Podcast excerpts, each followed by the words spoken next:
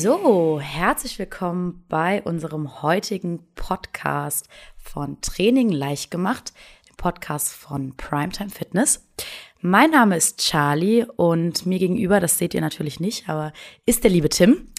Tim, du darfst dich mal ganz kurz vorstellen für die, die dich noch nicht kennen.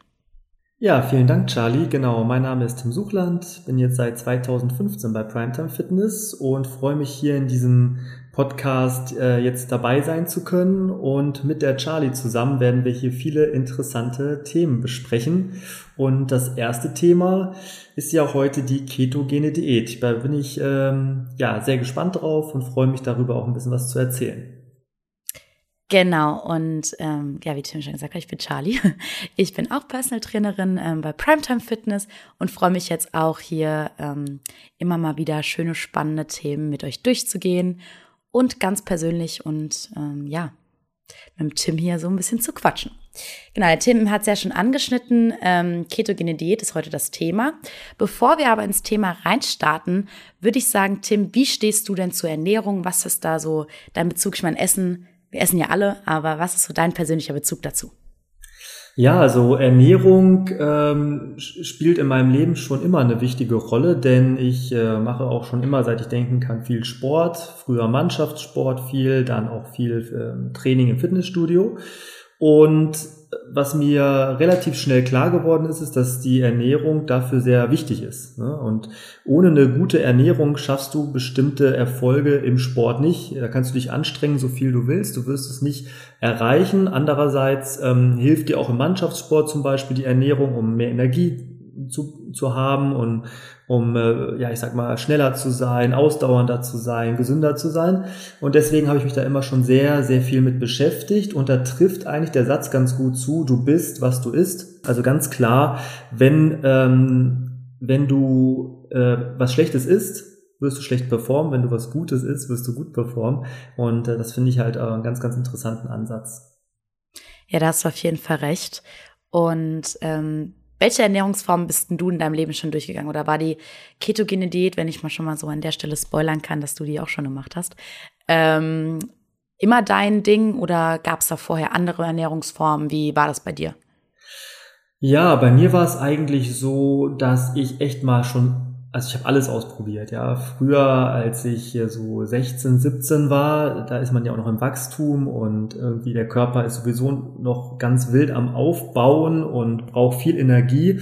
Und da habe ich eigentlich gegessen, was mir vor die Nase gekommen ist, möglichst nur viel und ich hatte immer Hunger und ich konnte immer. Ein ganz, ganz cleaner Aufbau war das wahrscheinlich. ja, genau.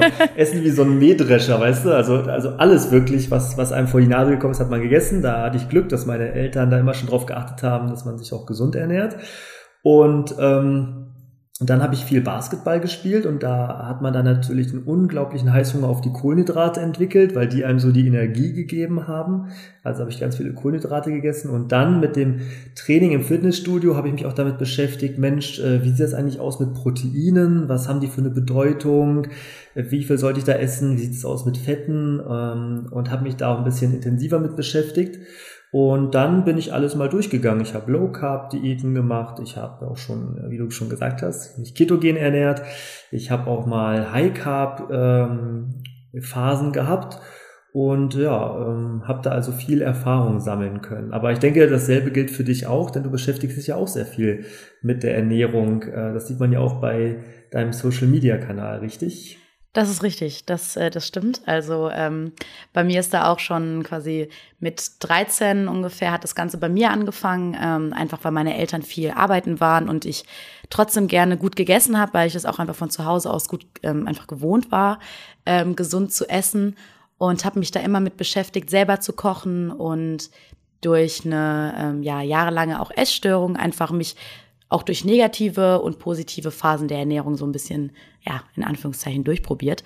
Und da kam das eben auch, ähm, dass ich mich von Low Carb zu High Carb zu ähm, einer sehr, sehr bewussten, mittlerweile auch intuitiven Ernährung ähm, durchgekämpft habe. Und ähm, ja, da sich mir auch immer wieder Fragen gestellt haben, welche Ernährung ist die beste? Gibt es überhaupt die beste Ernährung? Und da beschäftige ich mich eben auch auf Instagram viel mit und auch mit meinen Kunden im Fitnessstudio, die mir da natürlich auch ganz, ganz viele Fragen stellen. Und da kommen wir jetzt auch zu dem Punkt, und zwar An welchem Punkt in deinem Leben hast du für dich entschlossen, die ketogene Diät ist für dich die beste? Beziehungsweise, ähm, was macht die ketogene Diät denn im ersten erstmal aus? Kannst ja kurz erklären, für die, die es noch nicht wissen. Ja, interessanten Punkt, den du auch angesprochen hast, äh, um darauf noch kurz zurückzukommen. Was ist die beste Ernährung? Ne? Die beste Ernährung ist immer die, die am besten für deine Ziele geeignet ist. Ne? Ja. Und die Ziele sind halt bei uns allen unterschiedlich. Der eine möchte aufbauen und zunehmen, der andere möchte abnehmen, der andere möchte Muskeln ähm, extrem viel aufbauen, der andere möchte jetzt nur Körperfett abnehmen. Der eine möchte auch genauso bleiben, wie er ist. Ähm, einfach nur gesunden Lebensstil. Ja. Genau, also unterschiedlichste Ziele und dementsprechend auch unterschiedlichste unterschiedlichste Ernährungsweisen, die die richtige oder die beste sein können. Und ähm, über die ketogene Ernährung habe ich viel äh, gelesen und äh, mich, mich hat einfach interessiert, ähm, auszuprobieren, ob die Vorteile, die da genannt wurden, ob die auch der Wahrheit entsprechen und wie mein Körper damit klarkommt. Denn es ist ja eine schon, sagen wir mal, recht radikale Ernährungsform. Und eigentlich bin ich immer gegen radikale Ernährungsform oder gegen überhaupt alles, was radikal ist. Ja, bin ja. ich immer ein bisschen dagegen. Und deswegen wollte ich testen, inwieweit diese Ernährungsform trotzdem gut sein kann für mich. Und ähm, ja, wie du schon gesagt hast, die ketogene Ernährung ist ähm, oder fußt erstmal auf ein paar Stand, äh, auf ein paar Pfeilern, ja, auf ein paar Säulen. Die erste Säule ist der Verzicht auf Kohlenhydrate. Das muss nicht der komplette Verzicht sein, aber ähm, schon der Verzicht auf die allermeisten Kohlenhydrate. Man redet davon, dass man so maximal 10 bis 15 Prozent äh, an Kohlenhydraten essen sollte von den Gesamtkalorien, die man dann also zu sich nimmt. Das ist sehr, sehr wenig. Die zweite Säule ist, man muss ausreichend Proteine und ausreichend Fette essen, aber im richtigen Verhältnis. Also es bringt nichts, wenn ich nur die Kohlenhydrate weglasse und dann einfach esse, wie ich will, nur halt keine Kohlenhydrate, das, so geht's nicht, sondern man muss dann das richtige Verhältnis von Fetten und Proteinen haben. Da redet man also von ungefähr 65, 60 bis 65 Prozent an äh, Fetten, die man essen sollte und dann bleibt ja nicht mehr so viel übrig. Dann hat man vielleicht noch so 25 Prozent ungefähr an Proteinen, die man essen sollte. Dann, dann hat man also insgesamt den Aufbau 65 Prozent Fette, 25 Prozent an äh, Protein und 10 Prozent an, an Kohlenhydraten. Dann kommt die dritte Säule, die ist ebenfalls sehr, sehr wichtig und da geht es darum, dass ich jetzt auch nicht nur darauf achten muss, irgendwelche Fette zu essen, also die 65% Fette, aber egal was für Fett, sondern jetzt muss ich auch noch darauf achten, was für Fette ich da zu mir nehme. Und da ist ganz wichtig das Verhältnis von Omega-6 zu Omega-3-Fettsäuren. Also ich sollte möglichst viele Omega-3-Fettsäuren essen und möglichst nicht so viele Omega-6 oder gehärtete Fette. Und ähm, das ist auch nochmal ja, ich sag mal, nochmal etwas komplexer sozusagen, wenn man all diese Schritte nacheinander auch wirklich einhalten muss. Ne? Mhm. Wenn man einen Schritt davon nicht einhält, dann fliegt man sofort äh, aus dieser gesunden ketogenen Ernährung raus. Ne? Ja. Und vielleicht nochmal ein letzter Punkt, die vierte Säule darf man auch nicht vergessen. Man muss trotz alledem dafür sorgen, dass man genügend Ballaststoffe zu sich nimmt und natürlich auch genügend trinkt. Und das ist also nochmal eine Herausforderung mehr, denn wo stecken die Ballaststoffe drin? In meistens. In Kohlenhydraten. Ja. Genau, Kohlenhydraten, ja. So, und das heißt also, da muss ich auch so ein Drahtseilakt leisten. Ähm, ich brauche Ballaststoffe, aber ich äh, will keine Kohlenhydrate essen. Und äh, das ist gar nicht mal so einfach, wie sich das anhört. Das kann ich mir auf jeden Fall vorstellen. Ähm, ich weiß noch, als ich mich zum ersten Mal mit Fetten so wirklich auseinandergesetzt habe, weil vor allem bei Frauen ist ja auch immer das große Thema ist, dass man genug Fette zu sich nimmt und bei Frauen, die halt eben abnehmen wollen, oft das Problem ist, dass sie erst im ersten Moment denken, Fette sind total doof, ähm, weil Fett macht Fett, was ja auch äh, nicht, nicht der Wahrheit entspricht, um das hier mal kurz zu ähm, untermalen. Und da habe ich auch, ähm, beziehungsweise seitdem achte ich auch sehr auf mein Omega-3, Omega-6-Verhältnis, dass ich immer meine guten ähm, Omega-3-Fette zu mir nehme. Und da können wir auch gerade mal drüber sprechen. Und zwar, was sind denn gute Omega-3-Fettsäuren? Also wo steckt das Ganze drinne? Und vor allem, ähm, wie kann ich das gut in meinen Alltag einbauen, bevor wir dann wirklich mal zur expliziten Erklärung kommen. Tim, was hast du denn damals für Omega-3-Fette zu dir genommen und was wäre da, da besonders wichtig? Ja, also es gibt unterschiedliche Quellen für Omega-3-Fettsäuren. Und die Problematik ist, ähm, dass diese Quellen relativ limitiert sind. Und zwar ist es so, dass ähm, die Hauptquelle für Omega-3-Fettsäuren, das ist auch die bekannteste Quelle, das sind, äh, ist Fisch. Ja, also Fisch ist so die bekannteste äh, Quelle für Omega-3-Fettsäuren. Und da ist es natürlich, ähm, ja, ich sag mal, sehr, sehr wichtig zu wissen, dass äh, Zuchtfisch da nicht so gut geeignet ist, natürlich wie der Wildfangfisch. Ja. Ne? Also es geht auch wiederum darum, wie ist der Fisch aufgezogen gefüttert worden vor allen Dingen. Auch da gilt, du bist, was du isst. Also der Fisch isst selber das, was er gefüttert bekommen hat. Und wenn er zum Beispiel mit schlechten Fetten gefüttert wurde, dann wird der Fisch auch jetzt nicht so eine tolle Omega-3-Zusammensetzung haben. Bedeutet also, da muss man ähm, bei dieser Quelle genau drauf achten. Dann ähm, kann man auch quasi äh, als Omega-3-Fettsäurenquelle die Quelle nehmen, die sich der normale Fisch im Ozean auch bedient. Genau, der ernährt ja. sich nämlich von äh, Mikroalgen. Und diese äh, Mikroalgen sind die, also deswegen hat der Fisch so viel Omega-3-Fettsäuren, weil er die halt futtert. Und ähm, diese Omega-3-Fettsäuren gibt es mittlerweile auch zu kaufen in Form von Kapseln. Man kann auch die Algen direkt kaufen, also gibt es mittlerweile unterschiedliche Produkte. Ähm, das ist vor allen Dingen gut für Veganer, ne, die halt also auf tierische Quellen nicht zurückgreifen wollen. Es gibt aber auch ähm, andere Quellen, zum Beispiel äh, Nüsse. Nüsse sind ja auch eine vegane ähm, Omega-3-Quelle. Äh, Allerdings sind die Omega-3-Fettsäuren in den Nüssen ähm, hauptsächlich Alpha-Linolensäure. Und äh, diese Alpha-Linolensäure, äh, die muss erst, damit sie für uns richtig verwertbar ist im Körper, zu äh, umgebaut werden ähm, zu der Eicosapentaensäure und zu der Docosahexaensäure, ja etwas kompliziert. Und, äh, also ihr merkt schon ganz, ganz einfache Geschichte, das mit dem äh, genau, genau, genau. Aber ja, es ist halt so, ne? Dieses DHA und EPA, das ist das, was auch im Fisch vorkommt, was in den Mikroalgen vorkommt und was wir eigentlich brauchen. Und äh, ja, die, die Omega-3-Fettsäuren aus den Nüssen, die müssen das, die müssen da erst umgewandelt werden und bei dieser Umwandlung geht immer ein bisschen an was auch verloren. Deswegen ist es nicht so effizient, sozusagen Nüsse als Omega-3-Fettsäurenquelle ähm, als alleinige Quelle zu haben. Ja. Genau. viel Info. viel, viel, viel Info, das stimmt.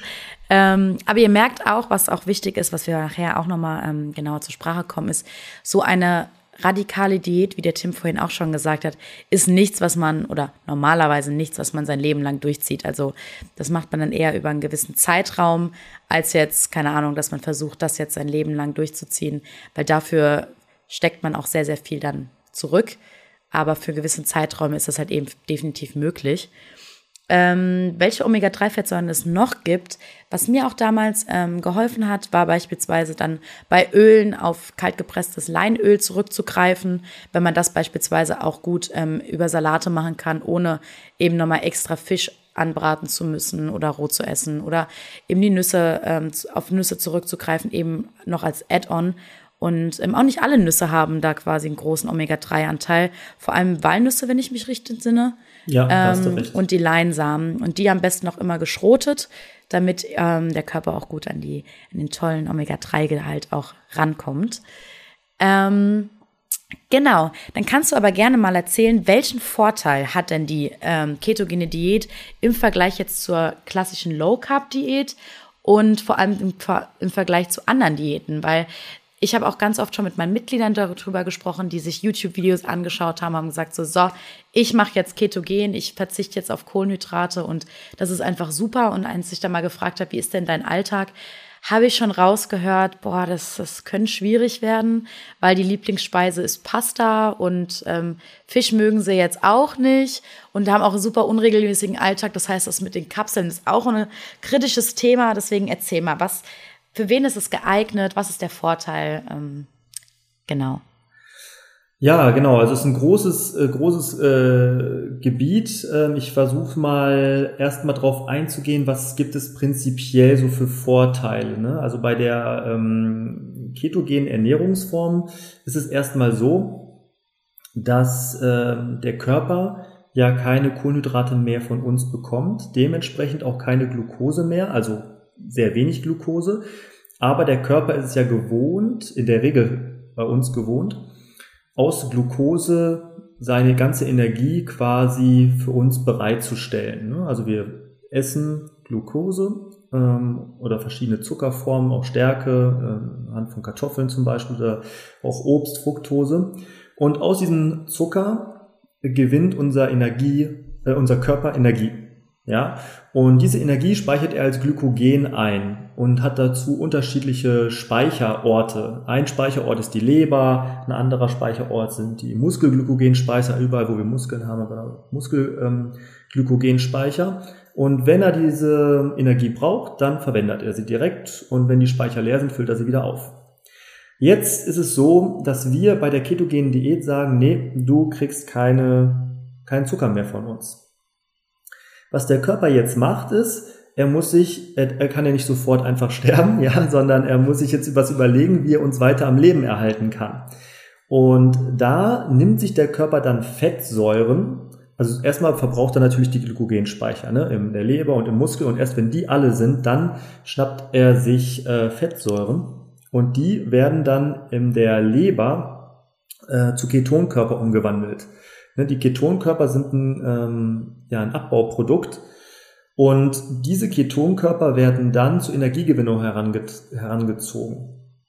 Und der Vorteil davon ist erstmal, dass wir körpereigenes Fett zur Energiegewinnung nutzen.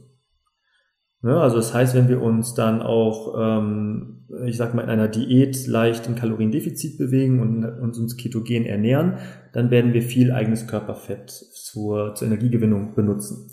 Ein weiterer Vorteil ist, ähm, dass wir keine hohen Blutzuckerspiegelausschläge haben. Das bedeutet also, ihr kennt das vielleicht, wenn ihr irgendwie eine, ähm, was Kohlenhydratreiches gegessen habt, dann fühlt ihr euch, oder wenn ihr das Zuckerhaltiges gegessen habt, dann fühlt ihr euch erstmal energetisch, aber dann kommt auch schnell so ein Tief, wo ihr dann wieder Heißhunger verspürt, wo ihr Lust auf was Süßes bekommt und irgendwie dauert diese Sättigung meistens nicht so lange. Die hält nicht so lange an. Und das liegt daran, dass der Blutzuckerspiegel nach oben schießt, weil wir kurzkettig viel Zucker essen und viel Zucker gelangt in unsere Blutbahn. Insulin schnappt sich den Zucker und bringt ihn zu den Zellen. Und ähm, wenn das erledigt ist, dann bleibt, dann bleibt das Insulin aber noch ein bisschen länger im Blut, ja, und sagt jetzt, hey, eigentlich könnte ich ja noch mehr Zucker transportieren, aber hier ist gar kein Zucker mehr, gib mir mehr Zucker, ja. So, und darüber kriegen wir also den Jab auf mehr Zucker, führen wieder mehr Zucker zu, der Blutzuckerspiegel geht wieder hoch, dann geht er wieder runter, dann essen wir wieder Zucker und so weiter und so fort, ja. Und das ist, äh, ist so ein Auf und Ab. Und dieses Auf und Ab ist gar nicht so gut für uns, ne? denn erstmal äh, ist das für ähm, äh, bedeutet das immer für den Körper eine enorme Anstrengung, ne? den Zucker auch immer wieder äh, zu verstoffwechseln. Gleichzeitig ist es auch äh, gut für ähm, den Aufbau von Körperfett, denn immer wenn der Blutzuckerspiegel hochgeht, ähm, wird viel Insulin ja ausgestoßen. Das ist ein aufbauendes Hormon. Und dieses aufbauende Hormon verhindert den Fettabbau in dem Moment, wo, wo es viel im Körper ist ne? oder im Blut ist.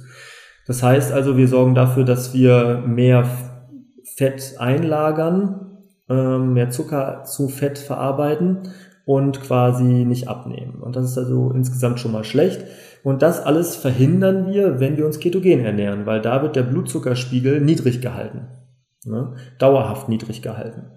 Und das sorgt dafür, dass wir dauerhaft besser Fett abbauen können und dass wir weniger Heißhungerattacken haben und ähm, das ist auch insgesamt gesünder für den Körper. Ein weiterer Punkt ähm, ist der, dass viele Entzündungen bei uns im Körper durch äh, Zucker begünstigt werden. Also Zucker begünstigt viele Entzündungsprozesse. Und wenn wir keinen Zucker mehr zuführen, haben wir weniger Zucker im Körper und dementsprechend nehmen auch Entzündungsprozesse dahingehend ab. Also die Ketose kann dann entzündungshemmend wirken, ähm, in der wir uns dann befinden. Das ist ein weiterer Vorteil. Ähm, ja, und ich würde sagen, äh, noch ein äh, wichtiger Vorteil ist, dass wir äh, natürlich dann auch, weil wir uns natürlich sehr darauf fokussieren, auf diese Ernährungsform, äh, da immer automatisch darauf achten, viele gesunde Fette zuzuführen, plus genug Protein zuzuführen, was wir sonst vielleicht nicht so gemacht hätten in unserer normalen Ernährung. Und das sorgt dann natürlich auch dafür, dass der Muskelaufbau begünstigt wird und dass die entzündungshemmenden Faktoren der Fette, der Omega-3-Fette, auch zum Tragen kommen. Also das ist nochmal so ein ja, weiterer positiver Effekt. Okay, das heißt grundsätzlich jetzt mal zusammengefasst, würdest du eher sagen, dass es für Leute ähm, geeignet ist, die abnehmen wollen. Wenn du sagst, dass da die Fettverbrennung vor allem angekurbelt wird. Ja, also ich sag mal so, wenn, äh, egal in welcher Ernährungsform wir sind, wenn wir genau das essen, was wir ähm, auch verbrauchen, dann nehmen wir nicht ab, sondern bleiben, wo wir sind. Gut, das stimmt. Ne? Und wir brauchen also immer ein Kaloriendefizit. Das heißt, auch bei der ketogenen Ernährung müssen wir quasi mit einem Kaloriendefizit arbeiten. Aber äh, ja, zum Abnehmen würde ich sagen, ist es schon äh, günstiger geeigneter, weil der Blutzuckerspiegel einfach so konstant niedrig gehalten wird. Es ist geeignet für jeden, ich sag mal, gesunden Erwachsenen. Auf jeden Fall ist es da geeignet. Wenn man irgendeine Art von Vorerkrankung hat, muss man das immer mit dem Arzt abklären, bevor man so eine radikale Ernährung macht. Finde ich immer super wichtig. Ja, ne? Definitiv. Ähm, es konnte in Studien schon gezeigt werden, dass äh, bei medikamentenresistenten Epileptikern, also Epileptiker, die ähm, quasi resistent sind gegen die Medikamente, die ihnen eigentlich helfen sollen. Ja, mhm. dass die, wenn sie dann eine ketogene äh, Diät gemacht haben, damit deutliche Fortschritte erzielen konnten. Denen hat das richtig geholfen. Auch bei einigen Krebsarten äh, scheint es wohl, da ist die Wissenschaft sich noch, sich noch nicht ganz einig, aber scheint es wohl positive Effekte zu haben. Also äh, da gibt es viele, ähm, auch bei nicht gesunden Menschen, viele ähm, Vorteile, die da entstehen können, aber muss man halt immer mit dem Arzt vorher abklären. Und was ich auch nochmal dazu sagen möchte, die ketogene Ernährung ist zyklisch. Also man sollte nicht ähm, quasi versuchen, sich dauerhaft ketogen zu ernähren, ähm, sondern man kann sie mal zyklisch einsetzen und sich dann auch langsam wieder eine normale äh, äh Ernährung heranwagen. Äh, denn ähm, es ist schon eine Ernährung, die auch irgendwo, sag mal, gekoppelt ist mit viel Verzicht ne? und Einschränkung. Das muss man ja. schon so sagen. Ne? Man verzichtet ja schon so auf einige Quellen äh, von Lebensmitteln. Ne? Ja, das stimmt. Dann kannst du ja mal ähm, von dir aus erzählen. Also mir fallen zwar schon super viele Ideen ein, äh, was man jetzt kochen könnte. Ich glaube aber langfristig könnte das natürlich auch ein bisschen ja, ich sag mal, schwierig werden, wenn man eben auf viele Ballaststoffe, die in Kohlenhydraten beispielsweise vorhanden sind, gar nicht mehr zurückgreifen kann. Das heißt, um das Thema Kohlenhydrate ähm, gleich abzuschließen, welche Ballaststoffe hast du dann zu dir genommen, ähm, die quasi Kohlenhydrate ersetzt haben? Ja, das ist eine echt eine gute Frage. Also am Anfang, ähm, als die ketogene Diät das erste Mal begonnen habe, da war ich etwas blauäugig und habe dann auch gesagt, okay, also ich weiß jetzt, wie viel Fette ich essen soll, wie viel Proteine, wie viel Kohlenhydrate, aber bei den Fetten noch nicht so genau drauf geachtet, welche. Und äh, ähm, ja, habe dann erstmal so ein bisschen blauäugig da angefangen. Dementsprechend musste ich dann auch feststellen, dass ich ganz lange nicht in die Ketose gekommen bin. Ähm, ob man in die Ketose kommt oder nicht, das kann man äh, feststellen. Ne? Das sollte man auch immer, wenn man eine ketogene Diät anfängt, ähm, feststellen. Das, da kann man Bluttests machen, man kann Atemgasanalyse machen, man kann auch Urintests machen, kann man auch in der Apotheke sich die Urintests holen und dann weiß man, wann man auch selber in, die, in der Ketose ist, denn äh, wenn man es dann doch halt etwas falsch angeht, dann kann es sein, dass man da äh, sich abmüht. Abquält und, und für nichts. Abquält, ja. Und eigentlich ist man gar nicht in der ketogenen, also in der Ketose drin und müht sich da irgendwie ein paar Wochen ab und merkt äh, und, und wundert sich, warum nichts vorwärts geht. Ne? Also ja, das, das, ist doof. Das ist schon der erste Punkt, der, der ganz wichtig ist. Und äh, dann, sobald man wirklich in der Ketose ist, äh, dann kann man sich an die Lebensmittel herantasten die auch viel Ballaststoffe enthalten und gucken, welche man dort äh, am besten nehmen kann und welche einen nicht aus der Ketose herauswerfen. Und das ist sehr, sehr individuell. Erstmal ist es komplett individuell, wann ich in die Ketose komme. Der eine, der schafft das innerhalb von zwei Tagen, der andere braucht 14 Tage dafür. Das hängt ja damit zusammen, wie viel Glykogenspeicher habe ich noch im Körper, die gefüllt sind, ähm, wie, wie viel Muskulatur habe ich, wie reagiert mein Körper allgemein auf die Umstellung etc. Also gibt es ganz verschiedene Parameter. Und dann ist es auch unterschiedlich, äh, bei welcher Kohlenhydratmenge man, man in der Ketose bleibt. Also die einen zum Beispiel können nur 10, 20 Gramm Kohlenhydrate am Tag essen. Und wenn sie 40 Gramm essen und dann einen Urintest machen, dann merken sie, oh shit, ich bin aus der Ketose rausgefallen. Inwieweit äh, mhm. macht man den Urintest? Würde man den dann, gibt es da so pH-Stäbchen für zu Hause? Macht man sowas oder ist genau. es dann eher für im, beim Arzt? Nee, das kann man, äh, kann man sich äh, für zu Hause holen. Da gibt's dann so eine mhm. kleine Farbskala drauf und dann ja, pinkelt man da halt drauf und dann sieht man, wie die Farben sich so verändern und dann weiß man, ob ich, ob man gerade in der, äh, also ob äh, Ketone im, im, im Urin drin waren und wie viele und weiß dann auch, ähm, ob das ausreicht, um in der Ketose zu sein. Also diese Ketose ist einfach der Fettstoffwechsel, ne? also dass wir mhm. Energie über die Fette ja. heranziehen und nicht über, über die Kohlenhydrate, über den Zucker. Ne? Und bei mir war es zum Beispiel so, dass ich relativ wenig Kohlenhydrate nur essen konnte, also so 30 Gramm. Ich kenne auch Leute, die konnten 50 Gramm essen, ohne dass sie diese Ketose verlassen, ja. Und deswegen ähm, ist es, orientiert sich daran auch die, ähm, die, Zu die, die Aufnahme der Ballaststoffe. Zum Beispiel sind eine gute Ballaststoffquelle Nüsse und Samen, also Mandeln, Haselnüsse, Macadamianüsse, Pekannüsse, Pinienkerne, äh, Flohsamen, Sesamsamen, ähm, Sonnenblumenkerne, Walnüsse und so weiter. Da gibt es ja ganz, ganz viel. Und das kann man alles essen. Aber man muss vorsichtig anfangen mit ganz kleinen Mengen und dann kann man sich so ein bisschen weiter rantasten und gucken, okay, ähm, ich kann wohl 20 Gramm essen, das, das äh, von Nüssen, das haut hin, ohne dass es meine Ketose beeinträchtigt. Ne? Die zweite, der zweite wichtige ähm, Pfeiler für Ballaststoffe ist Gemüse. Ne? Gemüse enthält ja auch viel, enthält auch viel Mikronährstoffe. Und da kann man eingelegtes Gemüse zum Beispiel nehmen, Paprika, Spargel, Artischocke, Blumenkohl, Gurke. Gurke besteht jetzt fast nur aus Wasser, ne? Ähm, Spinat, äh, auch Tomaten, Pilze, Kürbis. Auch da gibt's eine ganze Bandbreite. Da muss man auch genau drauf achten, wie viel kann ich davon essen. Zum Beispiel habe ich sehr gern Tomaten gegessen. Aber Tomaten enthalten auch so auf 100 Gramm, ungefähr so 5 Gramm, meine ich, nagelt mich nicht drauf fest, aber ungefähr an Kohlenhydraten. So, und wenn ich dann vielleicht 200 Gramm äh, Tomaten esse und schon meine 10 Gramm Kohlenhydrate drin habe, dann ist das schon mal die Hälfte von dem, was ich vielleicht den ganzen Tag. Ähm, aber Fun Fact an der Stelle, die Tomate ist das proteinreichste Gemüse. Ja, da hast du ja. recht, das stimmt. Das ist hier, also Esst Tomaten, meine Freunde. ja, und als dritte Säule gibt es natürlich noch das Obst. Ne? Und bei Obst ist mal, das war so die häufigste Frage bei den Ernährungsberatungen, die ich so gemacht habe, ähm, Richtung ketogene Ernährung. Was für Obst kann ich denn essen? Ne? Weil Obst enthält natürlich, wissen wir, viel Fruchtzucker. Aber da gibt es da die Avocado, es gibt Beeren, ähm, verschiedene Beerenarten, es gibt Oliven, es gibt die Limette und die Zitrone. Und da kann man durchaus auch mal zugreifen. Natürlich wieder in den richtigen Mengen, ganz klar, aber das geht. Und bei Leuten, die gerne Hülsenfrüchte mal äh, mögen, gibt's noch grüne Bohnen, Erbsen oder auch ähm, so Sojamehl oder sowas, womit man arbeiten kann. Öle hast du schon gut genannt. Ne? Also es gibt natürlich ganz viele tolle Öle, die man äh, benutzen kann. Kokosöl zum Braten zum Beispiel super. Oder für, für einen Bulletproof Coffee, vielleicht kommen wir auf den später ja auch noch zu sprechen. Äh, Sesamöl, äh, Walnussöl geht alles.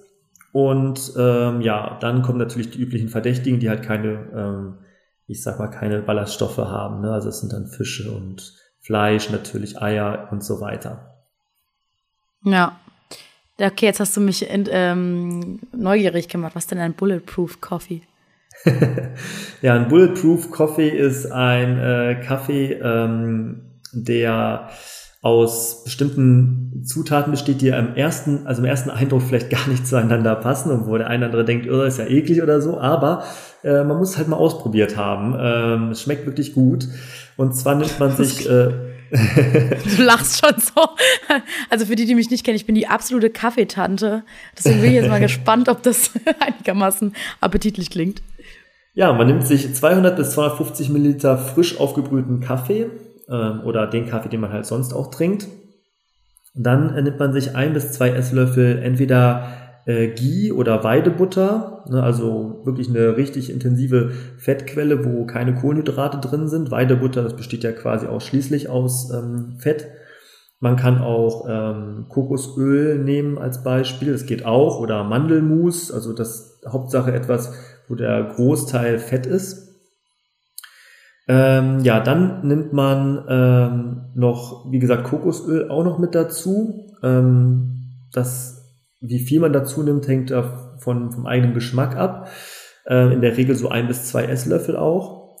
Und das Ganze mixt man dann, entweder im Mixer oder schüttelt es ordentlich durch, so dass man eine cremige Konsistenz erhält und das trinkt man dann. Und äh, man hat dort halt jede Menge Fett drin, natürlich auch den Koffein und ähm, gilt als sehr, sehr guter und energetischer Start in den Tag, wenn man in einer ketogenen äh, Ernährung sich befindet. Und ähm, ja, ich sag mal, ersetzt auch so ein bisschen das Frühstück, denn man kann sich vorstellen, bei so viel Fett. Das wäre jetzt meine Frage gewesen, wie viele Kalorien hatten das dann? Ja, genau, bei so viel Fett, also je nachdem, wie viel Esslöffel man da von dem Fett verwendet, ja. äh, da hat man schon ordentlich Kalorien drin, wenn man sich überlegt, dass ein Gramm Fett neun Kalorien hat. Ne? Und da ist man bestimmt schon so bei um 30, vielleicht so 20, 30 Gramm Fett. Also das ist schon ganz ordentlich, aber für die ketogene Ernährung natürlich super passend. Ja. Ja, ihr seht es ja leider nicht, aber ich finde es schön, wie Tim das Ganze erzählt und so guckt, als wäre das so voll lecker. so richtig bestätigen. ähm, ja, also ich, ich werde es auf jeden Fall mal ausprobieren. Das klingt, das klingt auf jeden Fall sehr interessant. Ähm, ich, auch wenn ich es mir noch, noch nicht vorstellen kann.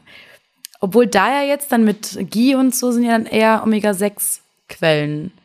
Ja, genau, oder? klar. Also ähm, Omega-3 ähm, Quellen wären dann eher halt ja andere Mahlzeiten. Ne? Also ich mhm. habe zum Beispiel sehr viel Fisch gegessen, muss ich zugeben. Also sehr sehr viel Fisch. Äh, das war meine Haupt-Omega-3-Quelle. Und natürlich habe ich auch äh, mit ähm, Omega-3-Kapseln gearbeitet, ne? um meine, mein Verhältnis von den Omega-3-Fetten zu den Omega-6-Fettsäuren noch ein bisschen zu verbessern. Wenn man täglich so 6 Gramm oder 7 Gramm äh, durch Omega-3-Kapseln zum Beispiel noch zuführt, äh, hilft das auf jeden Fall, das Verhältnis ja noch ein bisschen zu verschönern. Was hattest du denn da dann für eine App oder so, um das Ganze so zu kontrollieren, inwieweit dein Omega-6 und Omega-3-Haushalt gedeckt ist? Ja, so eine App ist immer ganz sinnvoll. Also ich habe eine die, die kostenlose Version von MyFitnessPal verwendet, ne, mhm. weil ähm, ich wollte jetzt auch kein Geld für ausgeben oder so. Ja, klar, aber, verständlich. Ähm, Fisch ist teuer genug. ja, so ein Kalorientracker, äh, der reicht einem in der Regel schon aus. Aber es ist ganz klar, also es ist wichtig, bei so einer strikten Ernährungsform muss man ähm, Messinstrument haben. Ne? Und, ja, das preachen wir ja auch immer bei uns. Genau. Die, die App hilft einem da super, ne? Und auch so, ich aus dem Kopf weiß ich ja nicht, irgendwie habe ich jetzt 25 Gramm oder 40, äh, 25 Prozent oder 40 Prozent Proteine gegessen am Tag. So, das weiß ich, kann ich aus dem Kopf heraus dann nicht genau sagen. Gerade als äh, jemand, der mit, mit dieser Diät startet und noch keine Erfahrung damit hat, äh, geht das nicht. Und deswegen braucht man so eine App schon, gerade am Anfang als Anleitung. Und was vielleicht auch nochmal ein wichtiger Punkt ist, der mir gerade noch eingefallen ist, bei dieser Diät und das ist der Unterschied zu den fast allen anderen Diäten, die es so gibt, darf es keine Ausnahme geben. Das heißt, ich bin jetzt seit zwei Wochen in der ketogenen Diät, aber jetzt hat der Papa Geburtstag oder die Partnerin ähm, möchte mit einem abends was essen gehen oder so ich darf keine Ausnahme machen. Ich darf jetzt keinen Keks essen äh, oder kein Stück Kuchen oder äh, mal ein Glas Cola trinken oder so. Das geht ja, alles ist nicht. Klar, zack raus aus der Keto. Äh, Ketose. Genau, es kickt einen direkt aus der Ketose äh, raus und es kann dann wiederum, äh, je nach Menge, was man da an Cheat-Essen, sage ich mal, mhm. gegessen hat, kann es halt ein paar Tage dauern, bis man wieder in der Ketose drin ist. Ne? Wie ist es dann mit Süßstoffen, wenn wir gerade mit Cola ähm, angefangen hatten? Weil ich, ich, wurde auch mal gefragt, inwieweit Süßstoffe dann dazu Kohlenhydraten zählen und inwieweit die das beeinflussen. Hast du dann komplett auf, also quasi eine sehr, sehr natürliche Ernährung gehabt und komplett auf jegliche Art von Süßstoffen verzichtet? Oder ähm, wie hast du das gehandhabt?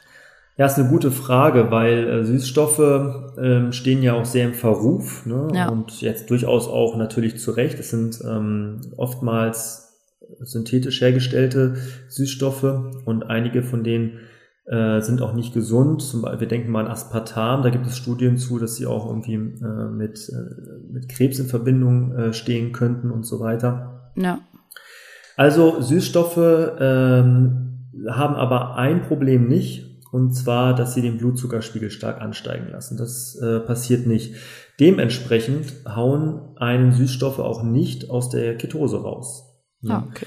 Also man kann Süßstoffe zuführen und ganz ehrlich, ähm, die Menge macht das Gift, ist immer so. Ja. Und wenn man sich jetzt einen Eistee holt, der mit Süßstoffen gesüßt ist oder eine Cola Zero oder so, dann ist das gar kein Problem, wenn man mal Japp auf was Süßes hat, das auch mal in einer ketogenen Diät äh, zu trinken oder irgendwas mit Süßstoffen ähm, zu essen, was dann halt einfach ein bisschen süßer schmeckt. Man sollte nur nicht äh, quasi seine ketogene Diät darauf aufbauen. Ne? Es ist quasi ein Leckerli, was man sich zwischendurch mal gönnt, aber ähm, ja, ähm, nicht mehr als das. Mhm. Wie lange ja. hast du das, weil du meintest ja vorhin auch, man macht das so phasen- und zyklenweise. Inwieweit hast du das zeitlich an? Also gibt es da eine Faustregel für oder macht das jeder so ein bisschen nach Belieben und Erfolg oder wie, wie geht, wie handhabt man das Ganze? Ja, also ich würde mal sagen, jeder verbindet ja ein bestimmtes Ziel mit der ketogenen mhm. Diät und die meisten, würde ich jetzt mal behaupten, äh, verbinden wahrscheinlich die Gewichtsreduktion mit einer ketogenen Diät. Ne? Und ähm, da hängt es natürlich davon ab, wann du dein Traumgewicht erreicht hast. Ne? Es kann nach zwei Monaten, nach vier oder nach sechs oder nach acht Monaten sein. Ähm, allerdings finde ich alles, was über ein halbes Jahr hinausgeht mit der ketogenen Diät, das ist echt richtig, richtig anstrengend. Ne? Ja. Denn man verzichtet ja auf sehr viel alltägliches Leben, also auf, die, auf diesen sozialen Aspekt, dass man mal essen geht mit Leuten, ähm, mal auf eine Party geht, dort ähm, was trinkt oder was isst und so weiter und so fort. Eine Familienleben, wenn jemand auch Familie, Kinder hat, äh, dann immer alles extra zu kochen und so, das ist vielleicht auch, mhm. auch recht aufwendig. Ne? Deswegen würde ich immer sagen, so ein halbes Jahr ist so Maximum. Äh, Minimum muss man ganz klar sagen, mh, hm, finde ich so zwei bis drei Monate. Denn erstmal kann es ja durchaus sein, dass du zu denjenigen gehörst, die 14 Tage brauchen, bis in der Ketose drin sind. So, Ne? Mhm. Die 14 Tage musst du schon mal rausrechnen. Und dann ähm, will man ja auch nicht, wenn man quasi jetzt zwei, drei Monate in der Ketose war und sein Ziel erreicht hat, wieder direkt normal essen. Denn was dann passiert ist, dass der Jojo-Effekt natürlich zuschlägt. Ne? Und zwar ganz, ganz stark.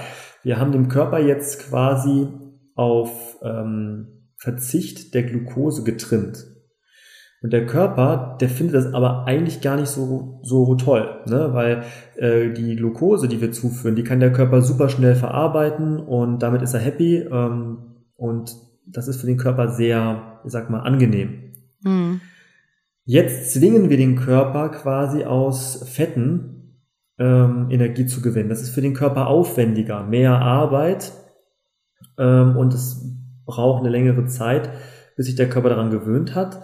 So, und wenn wir jetzt wieder Kohlenhydrate wie vorher zuführen, also wir haben unser Ziel erreicht, wir haben fünf Kilo abgenommen und jetzt gönnen wir uns erstmal wieder eine schöne Pizza und äh, Donut dazu und äh, was Süßes zum Trinken, dann denkt der Körper, okay, jetzt kann ich wieder richtig äh, Kohlenhydrate und Glucose einspeichern für schlechte Zeiten, weil irgendwann kann es ja sein, dass ich wieder auf Kohlenhydrate verzichten muss und jetzt wird erstmal eingespeichert, was das Zeug hält. Ja. Und dieses das heißt, da dann auch wieder zurückkommen, langsam. Genau, das Einspeichern kommt dann rapide schnell, ja, und, ähm, und da müssen wir sehr genau darauf achten. Das heißt also ganz langsam wieder rantasten an die früheren Kohlenhydratmengen. Erstmal vielleicht 50 Gramm die Woche mehr, dann nochmal 50 Gramm die Woche mehr, dann nochmal 30 Gramm und so weiter. Da gibt's dann, kann man sich so ein eigenes Protokoll mit einem Trainer oder einem Ernährungsberater machen oder im Internet auch finden, wo man dann also sich langsam wieder an die Kohlenhydrate gewöhnt. Natürlich auch erstmal wieder gesunde Kohlenhydrate isst, ne? langkettige wie Reis, Kartoffeln und Vollkornprodukte und so weiter. Genau. So, Tim. Jetzt gib mal drei schnelle Tipps an die Zuhörer, die dir oder die du deinem früheren Ich quasi gegeben hättest, wenn du jetzt nochmal anfangen würdest. Okay, äh, eine saubere Vorbereitung auf die ketogene Diät. Das heißt, mhm. Rezepte schon im Vorfeld raussuchen, gucken, äh, was sind meine Hauptlebensmittel, von denen ich mich die nächsten drei, vier Monate dann wirklich ernähren möchte ähm, was sind meine hauptsächlichen Getränke, von denen ich, wie, wie ich äh, trinken möchte, ja, was ist da machbar.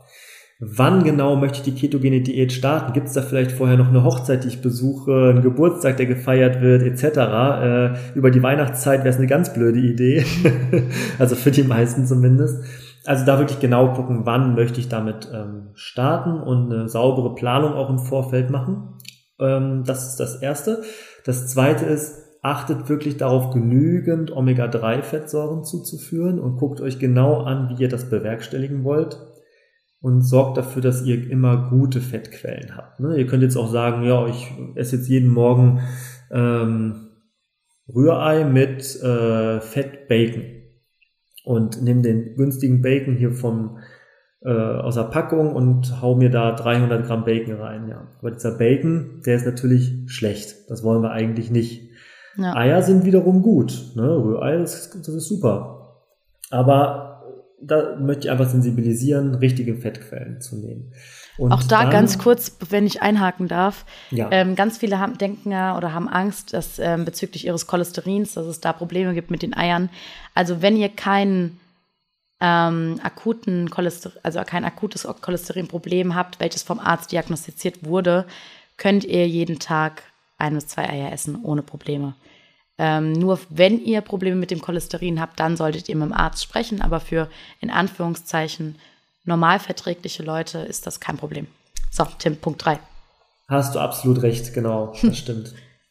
Ähm, ja, und der Punkt 3, achtet auf eure ausreichenden Ballaststoffe und trinkt genug. Ne? Denn die Ballaststoffe sind sehr, sehr wichtig. Ihr wollt ja nicht an äh, Verstopfung oder Verdauungsproblemen leiden. Und das ist leider etwas, womit viele Leute, die äh, die ketogene Diät beginnen, aber sich nicht ausreichend damit beschäftigen, dann äh, zu tun haben. Die haben starke Verstopfung oder Verdauungsprobleme, weil ihnen die Ballaststoffe fehlen. Und die Quelle der Ballaststoffe muss auf jeden Fall immer im Vorfeld schon eruiert werden, dass man das gleich hat und weiß, ähm, was man da essen kann. Und man muss viel mehr trinken. Ihr werdet äh, am Anfang der ketogenen Diät, kann es sein, dass ihr ruckzuck zwei, drei, vier Kilo abnehmt. In einer Woche und ihr denkt euch, wow, das funktioniert ja hier super mit dem Fettabbau. Das ist aber leider nicht so, sondern es ist Wasser, was ihr abnehmt. Denn ein Gramm Kohlenhydrate oder Glykogen äh, bindet ungefähr drei Gramm Wasser. Und die Glykogenspeicher werden jetzt leer gemacht und ihr führt auch keinen neuen Zucker zu. Dementsprechend wird ganz viel Wasser aus dem Körper gespült. Und dieses Wasser ähm, fehlt euch aber dann natürlich in gewisser Weise. Also ihr müsst darauf achten, dass ihr immer genügend Wasser dann zuführt, immer genügend trinkt, äh, während ihr diese Ernährung habt. Und ähm, das ja, ist also ein ganz, ganz wichtiger Punkt. Und vielleicht als letzter Punkt, als vierten, ähm, lasst euch nicht entmutigen, wenn es die ersten zwei Wochen hart hart wird. Ja, da kann es mal zu einer Keto-Grippe kommen, also zu grippeähnlichen Symptomen ähm, weil der Körper diese Umstellung erstmal leisten muss vom äh, Kohlenhydratstoffwechsel auf den Fettstoffwechsel. Ne? Und das kann sich wie eine Grippe anfühlen. Gleichzeitig äh, kann es ja, wie gesagt, auch ein bisschen zu Verdauungsproblemen erstmal kommen. Auch da muss sich der Körper dann umstellen. Äh, man kann auch mal Kopfschmerzen ein bisschen erleiden. Das ist durchaus auch normal. Konzentrationsprobleme. Man ist vielleicht auch nicht so äh, physisch so, äh, sag mal, ähm, fit auch das kommt dann wieder, wenn man in der Ketose ist, aber das kann auch nochmal ein wichtiger Punkt sein. Man kann ein bisschen, auch wenn es komisch anhört, der Schweiß kann ein bisschen mehr riechen und der Mund kann ein bisschen mehr riechen, denn bei der Umstellung auf die äh, Ketose ähm, sind das so ein paar, ja, wird Aceton auch ein bisschen im Körper produziert, der riecht ein bisschen. Ne? Das ist auch so ein Nebenprodukt. Aber wenn ihr dann in der Ketogene, äh, in der Ketose seid, dann verbessert sich das auch alles wieder. Und dann hat er es geschafft. Sehr schön. Ja, und ähm, was mir noch wichtig ist am Ende zu sagen, also die ähm, ketogene Diät hat sehr, sehr viele Vorteile, wie der Tim ja jetzt auch gerade ähm, schon gesagt hat. Aber lasst euch dadurch auch nicht unter Druck setzen. Das heißt, wenn ihr wisst, ihr habt einen sehr, sehr unregelmäßigen Alltag und es ist sehr stressig oder ihr kommt nicht drum rum, morgens mal ein Brötchen zu essen oder so, dann, der Tim hat ja auch schon gesagt, da muss man wirklich sehr, sehr, sehr strikt vorgehen. Und damit ihr euch dann nicht sechs Tage lang die Woche oder fünf Tage lang die Woche quält und es dann wegen einem Tag oder einer Mahlzeit euch die gesamte ähm, Ketose quasi kaputt macht und euch dann Wochen und Wochen quält und es gar nichts bringt. Ähm, es gibt so viele verschiedene Ernährungsformen, die für jeden quasi, jeder hat seine eigene perfekte Ernährungsform. Für jeden gibt es einen Weg, ähm, egal ähm, welchen, welchen Startpunkt ihr quasi habt oder welche Krankheit, man kann für jeden etwas finden. Setzt euch da mit einem Ernährungsberater oder einem Trainer oder auch ähm, einem Arzt zusammen und findet euren Weg. Aber ich glaube, für die ketogene Diät haben wir jetzt schon mal einen guten, eine gute Basis für die, die es interessiert und die da auf jeden Fall Interesse dran haben. Und genau, wenn Tim, hast du noch irgendwas, wo du sagst, was du gerne loswerden wollen würdest? Ja, vielleicht noch, also ich würde mal sagen, vegane Küche ist ja auch momentan mhm. sehr im Trend und sehr, sehr angesagt. Also ähm, es gibt viele Leute, die sich mittlerweile ja komplett vegan ernähren und das ist für den Planeten auch sicherlich etwas sehr, sehr Gutes. Ähm, jetzt ist es aber schwierig, das mit einer ketogenen Diät quasi zu kombinieren. Also das kann relativ schwierig werden. Es ist nicht unmöglich, aber das bleibt mir vielleicht noch zu sagen, wenn man sich vegan ernährt und man möchte mal die ketogene Diät ausprobieren, muss man extrem genau planen. Sehr, sehr wichtig. Es gibt ähm, dann nämlich noch einige Quellen ja mehr, die wegfallen, also gerade was Fisch und Fleisch und ähm, Eier und so weiter angeht, die man ersetzen muss. Und ähm, da gilt es dann wirklich äh, genau zu schauen, was gibt es für vegane Produkte, die ich halt ähm, verwenden kann als Ersatz und wo finde ich auch meine ausreichenden Omega-3-Fettsäuren drin. Ne? Also das, das ist wirklich nochmal eine ganz große Herausforderung. An der Stelle muss man ja dann auch gucken, wenn man ähm, vor allem wegen des Fettabbaus das Ganze macht, dass man eben genug Eiweiß und Fette bekommt, ohne in Kalorienüberschuss zu, äh, zu kommen, weil da habe ich auch viel mit Veganern schon gesprochen, dass sie da vor allem das Problem drin sehen, dass sie ähm, genügend Protein haben, weil in Linsen und Co. Ähm, beispielsweise ist ja auch extrem viel ähm, Eiweiß drinne auf die Menge gesehen. Aber bis du die Menge erreicht hast, hast du halt auch schon wieder mehr Kalorien und dass die da eben die Schwierigkeit haben. Das heißt, klar, Planung ist alles, vor allem wenn man die ketogene Diät auch so umsetzen möchte, aber vor allem dann beim Veganismus und Vegetarismus. Genau, absolut. Ne? Und ähm, nicht zu unterschätzen, das haben wir ja auch schon gesagt, sind äh, die ähm, Mikronährstoffe. Ne? Ja. Also das heißt auch die Vitamine und Mineralstoffe. Und das gilt auch grundsätzlich für eine ketogene Ernährung, dass man da sehr genau darauf achten muss, die auch genügend zuzuführen. Und wenn wir jetzt sagen, man, man darf nur ganz wenig äh, Beeren oder Gemüse essen, weil wegen den Kohlenhydraten, dann muss man auch vielleicht mal in Erwägung ziehen zu sagen, okay, ich supplementiere gewisse Mikronährstoffe auch, ne? vielleicht auch ein bisschen Mineralstoffe oder ähm, Vitamine, die so im Fleisch nicht so viel vorkommen oder im Fisch, die ich dann supplementiere, um wirklich auch ausreichend, ausreichend meine Mikronährstoffe abzudecken. So. Ja, da gibt's auch immer gute äh, Bücher oder halt auch bei uns beispielsweise. Wir haben auch viele Webinare und YouTube-Videos online. Auch zum Beispiel schon eins zur Ketogenität, wo der Tim dann auch nochmal kurz und knapp alles zusammengefasst hat. Ähm, das heißt, da könnt ihr auch gerne vorbeischauen bei unserem YouTube-Kanal, ähm, um auch da weiterhin nichts zu verpassen. Und ähm, beispielsweise, um nochmal kurz auf die äh, Mikronährstoffe zurückzukommen, die Paprika, halbe Paprika habt euer Vitamin C und auch noch Ballaststoffe. Also Paprika ist wirklich ein tolles, tolles Gerät. Das äh, gute, gute Inhaltsstoffe kann ich nur empfehlen. Und da klickt euch einfach durch durch ein paar Videos von uns oder ähm, lest ähm, Ernährungsbücher, um wirklich da Fachwissen zu bekommen. Und ähm, stresst euch da selber nicht, weil letzten Endes ist Stress das, was uns dick macht. Und ähm, wenn man Stress hat, funktioniert keine Ernährungsform, sondern setzt euch mit einer Ernährungsform auseinander, beschäftigt euch, plant, ähm, guckt, was braucht ihr dafür. Ist quasi wie ein Urlaub, nur ein bisschen, nur ein bisschen anders. Aber ihr müsst auch da ähm, einfach ein bisschen planen und schauen und dann in Ruhe euch da zusammensetzen und ähm, ja, das eben umsetzen.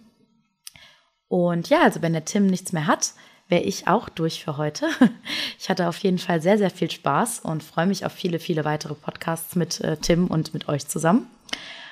Und würde sagen, wie eben schon erwähnt, wenn ihr auch weiteres ähm, wissen wollt über Sport und Ernährung, Mobility oder einfach ein paar Facts, guckt gerne bei unserem YouTube-Kanal von Primetime Fitness vorbei.